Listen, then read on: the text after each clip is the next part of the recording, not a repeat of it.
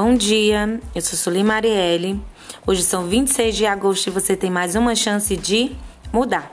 A palavra de Deus está lá em Números 13, no versículo 28 a 30, que diz: Mas o povo que lá vive é poderoso e as cidades são fortificadas e muito grandes. Também vimos descendentes de Enac. Os amalequitas vivem no Negueb os hititas, os jebuseus e os amorreus vivem na região montanhosa. Os cananeus vivem perto do mar, junto ao Jordão. Então Caleb fez o povo calar-se perante Moisés e disse: Subamos e tomemos posse da terra. É certo que venceremos. Essa palavra vem contar a história de Josué e Caleb, Moisés.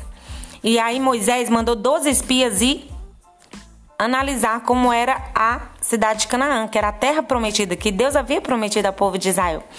E quando eles foram lá, os espias foram lá para ver a terra prometida, todos observaram aquela terra. Depois de um certo período, eles voltaram. Ao fim de 40 dias, eles voltaram para dar o relatório para Moisés.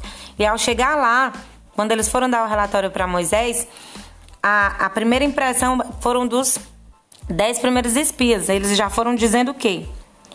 Entramos na terra a qual você nos enviou, onde há leite e mel com fartura. Aqui estão alguns frutos dela. Mas o povo que lá vive é poderoso e as cidades são fortificadas. Ele só viu o quê? As dificuldades. Todos os dez só viram dificuldades, que era impossível eles conquistar, era impossível eles conseguir. Porém, Caleb e Josué, o que, que eles disseram? Eles disseram o quê? Então Caleb fez o povo calar-se e perante Moisés disse: Subamos e tomemos posse da terra. É certo que venceremos.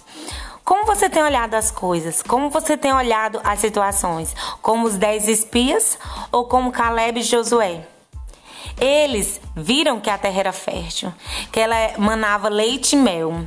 Eles viram que lá tinha muitos gigantes, sim, lá tinha pessoas muito poderosas, que a terra tinha era difícil aos olhos naturais de conseguir, mas ele olhou com os olhos da fé.